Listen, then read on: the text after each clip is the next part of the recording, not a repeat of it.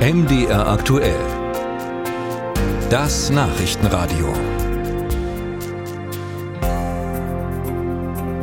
Die Zahl der Firmenpleiten in Deutschland steigt. Seit Monaten liegen die gemeldeten Insolvenzen über den Vorjahreswerten. Jetzt kann man ja einerseits sagen, Pleiten sind doof, Andererseits kann man auch sagen, Pleiten sind gut, weil nicht mehr profitable Unternehmen aus dem Markt ausscheiden und damit die Basis für andere gesunde Unternehmen schaffen.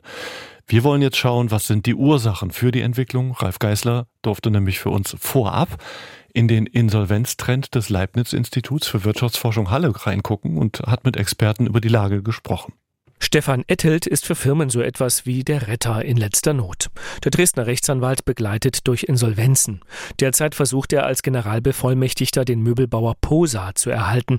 Ettelt erzählt, die erzgebirgische Möbelfabrik habe in der Corona-Pandemie kaum verkaufen können und Staatshilfen bekommen als Kredit. Der Markt hat sich nicht wieder so erholt wie vor Corona. Das bedeutet, diese Umsatzzahlen sind in vielen Branchen, gerade in der Möbelbranche, nicht unbedingt wieder erreicht worden. Was bedeutet, die Fördermittel konnten nicht zurückgezahlt werden. Also es geht nicht allen so wie TUI, die das zurückgezahlt haben oder Lufthansa, sondern gerade die kleineren Betriebe haben es unheimlich schwer, diese Kredite zurückzuzahlen. Die Folge Zahlungsunfähigkeit. Von einer Insolvenzwelle würde Rechtsanwalt Ettelt aber nicht sprechen. Und die kann auch Steffen Müller nicht erkennen. Der Insolvenzexperte am Leibniz-Institut für Wirtschaftsforschung Halle wertet monatlich die Insolvenzen in Deutschland aus. Ja, wir haben im August äh, den dritten Monat in Folge mehr als 1000 Insolvenzen von Personen und Kapitalgesellschaften beobachtet.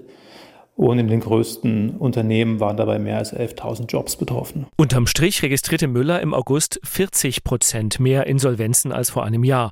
Das klingt dramatisch, aber man muss den Anstieg relativieren. In den vergangenen Jahren gab es ungewöhnlich wenige Insolvenzen, weil der Staat sie verhindert hat. Ja, die Insolvenzzahlen waren im Zuge der Corona-Krise deutlich gesunken.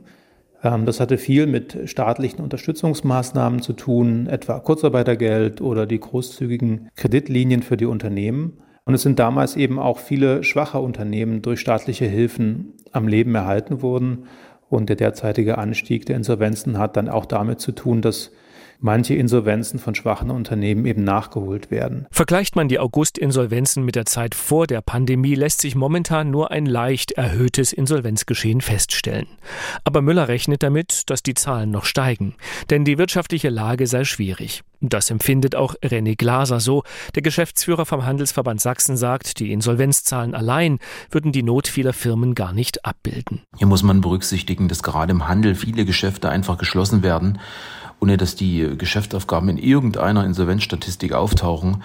Der Handel stirbt also, wenn man das so sagen darf, größtenteils leise. Geschäfte werden einfach abgeschlossen. Und sichtbar und deutlich wird es dann aber häufig in den Innenstädten und Einkaufsstraßen. Zwischen 2019 und 2022 hätten in Deutschland 40.000 Einzelhandelsstandorte zugemacht, sagt Glaser.